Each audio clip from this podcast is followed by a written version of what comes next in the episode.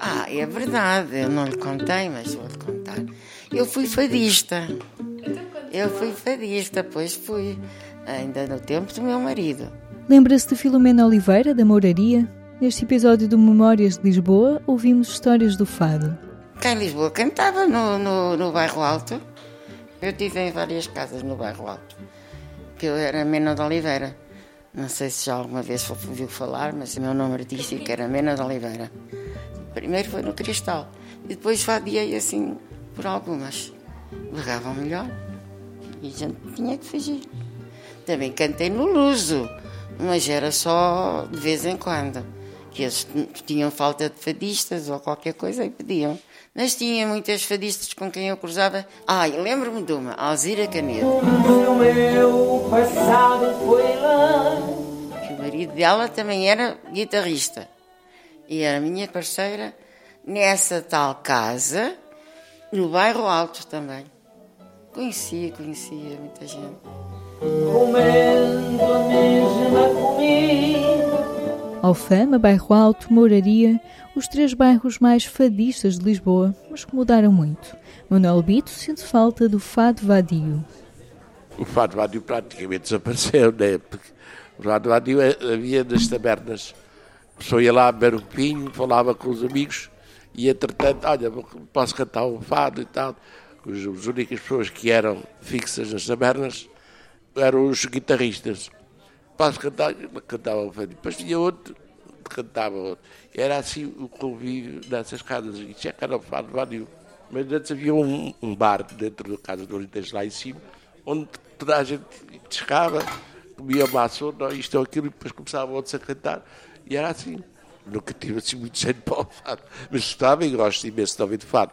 As casas de fado eram mais caras, mas nem por isso Manuel Bito deixou de passar por lá. As casas de fados tradicionais, que era o Café Luso, a Nega Mesquita, os Boa Noite, eram casas de fado tradicionais, isso aí sim já eram frequentadas por turistas. Né?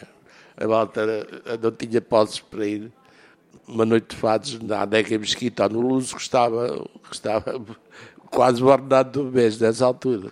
Aliás, eu conheci muitos fadistas, e somente o Carlos do Carmo, que é o filho da Dona Lucília do Carmo, que eu também conheci, e eles tinham Faia, que era uma casa de fados.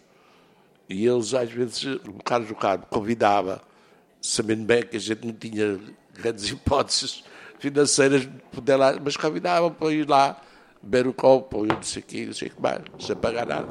Vai lá, anda lá. E eu ia. E eu gostava da Nega Mesquita, de Nega Machado. Eram casas extraordinárias para só ouvir fado. Do tempo do Alfredo Baceneiro, Fernando Maurício. Portanto, eram grandes fadistas que nessa altura frequentavam e cantavam nessas casas de fado. Do bairro Alto para Campo de Ourique Lembra-se de Graça Soares falar do Café Latino? Sim, Café Latino, que era em Campo de Urique, na rua Ferreira Borges, era um café muito frequentado naquela altura. Iam lá vários fadistas cantar e era um café que tinha realmente grande audiência. Estávamos em tempos da ditadura. As pessoas eram um bocado uh, amantes do fado, mas talvez mais por sentimentalismo e outras arrastadas por ignorância, porque enquanto cantavam fados não pensavam noutras coisas. Havia muito essa ideia, especialmente nos governantes, enquanto estão a cantar o faduncho e a decorar as letras dos fados, não, não pensam noutras, noutros problemas. Quando é tocado com calor, bem atirado e a rigor, é belo fado, ninguém há que lhe resista. É a canção mais popular, tem emoção, faz-nos vibrar. E eis a razão de eu ser doutor e de ser fadista. Já mais tarde, José Rodrigues chegou a trabalhar num restaurante onde havia fado aos fins de semana. É, o restaurante, à sexta-feira, dava fados sábados dava fados e domingo dava fados. Os Ferreiras. Eu morava ali perto. E então íamos lá para o restaurante, que ele era não era profissionais, era pessoas que gostavam de cantar o fado, ia para lá, E depois tínhamos o belo chouricinho assado na, naquela coisinha de barro, cal verde. Era várias coisas. Eu gostei. Manuel Claudino correu Lisboa inteira e, claro, não faltou fado. Sim, ainda fui a casas de fado. Olha, ali no bairro Alto. O senhor Vinho, que é a casa que a Maria da Fé tem, não sabe quem é. É uma fadista antiga. Ela veio até do Porto. Então, isso era tudo fadistas que havia no outro tempo. E quando é fado, normalmente é sempre em português. Pois, isso é que eu gosto de ouvir. Mas isso já dá pouco. Isso já dá pouco. Lá quando é a, a emissora, a televisão. Antigamente dava sempre fados, todas as noites, hum, durante a semana dava sempre dois uh, artistas ou três fados. Esse tempo é que era cantar. Que eu gosto muito de ouvir o fado. Oh, eu sou uma, uma admiradora muito pelo o Rádio Sim e o Rádio Nascença. Gosto, gosto imenso de ouvir eles. Esta é Brígida Rodrigues, tem 76 anos. A fiz agora em abril. Nasci do 4444. Olha, é junto com a Lili Canessas, também é a mesma, o mesmos anos deu e a mesma data. Sempre gostou de ouvir Amália Rodrigues. Que destino! Sempre gostei, sim senhora. Ai, cruzei-me lá no, no Alentejo, na vivenda dela, que ela tinha lá, lá em Santo António, no Alentejo. É quando ia para o Algarve, dizia sempre ao meu marido para irmos desviar um bocadinho para ir lá ter, ela tinha até o, o, o muro assim um, muito alto e todo aquele muro estava cheio de malmequeres pintados, pintados, malmequeres pintados em desenho lá na vivenda dela, passava sempre lá. É, é. Na Amália, sim senhora.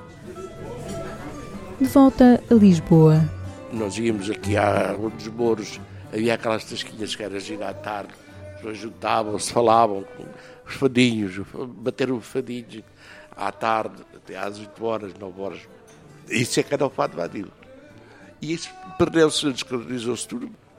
Manuel Bito já conta 71 anos. Uma das grandes mudanças que viu no bairro Alto aconteceu depois do 25 de Abril. O motivo? Divisões políticas.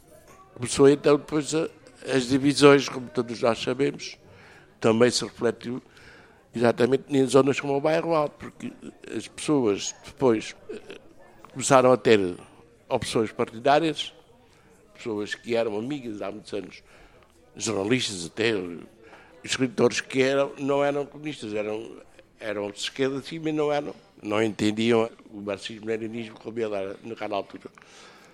E então não se davam. E o bairro Alto também se sentiu muito com isso. Até, até a nível do, do fado. O do Carmo era, era e é um indivíduo de esquerda. E havia uma fadista que era bastante conhecida, a seguir à Amália, que era a Hermínia de Silva, tinha aqui também uma casa de fados. Então, eles disputavam-se um ao outro e, ela chamava-lhe o capuchinho vermelho e, ela, e, ele chamava-lhe não sei que, já não me lembro da altura. Isto já muito próximo do 11 de março, havia uma, uma grande disputa, mesmo aqui no bairro Alto isso se notava, e, e foi um problema para algumas famílias também. Cantar fado também trazia desafios. Como era a vida da nossa fadista Mena de Oliveira? De semana tinha uns dias que trabalhava no bairro Alto, em frente ao Luso. Um restaurante que, um restaurante que não é bem restaurante. É, pronto, é assim assim. Ah, pois, praticamente uma casa de alterno. Mas não é bem. Portanto, nós lá não estamos a alternar. Eu não estava. Alternar é fazer os clientes gastarem dinheiro. Está a perceber? Eu cantava só. Cantava só, pronto. Também era chamada para trabalhar fora de Lisboa. Estive lá na Lourinha há muito tempo a cantar. Era bem pago. E tinha, quando ia para lá, eles pagavam a pensão. Já era uma coisa boa. A vida das fadistas não era assim tão fácil. Filomena teve que insistir que estava ali simplesmente para cantar. O, o patrão uma vez disse-me assim: Ó oh, Dona Mena, sabe uma coisa? A sua colega que trabalha aqui, ela faz os clientes gastarem muito dinheiro. E depois eu deixei ele falar. E a dona Filomena de vez em quando também podia, uh, pronto, fazer os clientes gastar mais um bocadinho e ou fingia que bebia ou isto ou aquilo. Porque quando ofereciam bebidas, eu bebia no meu lugar. Não tinha que ir para a mesa com o cliente. E elas outras iam. E eu disse-lhe, olha, o senhor Sardinha, chamava-se Sardinha. O senhor Sardinha, desculpe, mas o senhor, quando me contratou, foi para cantar o fado, não foi para alternar. De maneira que se o senhor quiser uma, uma fadista alternadeira, o senhor tem onde encontrar. E eu sigo o meu caminho. Não, senhora, não, senhora, não faz isso e tal, e não sei o quê. Nunca mais me tocou no assunto. É verdade. Mas eu fiquei assim um bocadinho com o pé atrás com ele. Eu nunca disse isto ao meu marido. Nunca, porque se eu lhe dissesse. A fadista Mena de Oliveira acabou num emprego bastante diferente. O último emprego que eu tive foi numa agência funerária. Era fadista e era empregada da agência Mega. Agência funerária Mega. Ao mesmo tempo, sim. Neste episódio do podcast Memórias de Lisboa, ouvimos Brígida Rodrigues, Filomena Oliveira, Graça Soares, José Rodrigues, Manuel Bito e Manuel Claudino. Agradecemos o apoio à produção dos Centros Sociais de São Boaventura, Santo Condestável, São Cristóvão e São Lourenço e do bairro de Padre Cruz. Ao longo do episódio, ouvimos fados cantados em Lisboa, incluindo a fadista Alzira Canedo e de Amália Rodrigues. Solidão com versos de Armando Vieira Pinto, no velho fado cravo do Alfredo Marceneiro. Um excerto do Fado do Estudante, cantado por Vasco Santana no filme A Canção de Lisboa, e efeitos sonoros do freesound.org. Memórias de Lisboa é um podcast do público produzido por Aline Flor e Magda Cruz. Este programa tem o apoio da Santa Casa da Misericórdia de Lisboa.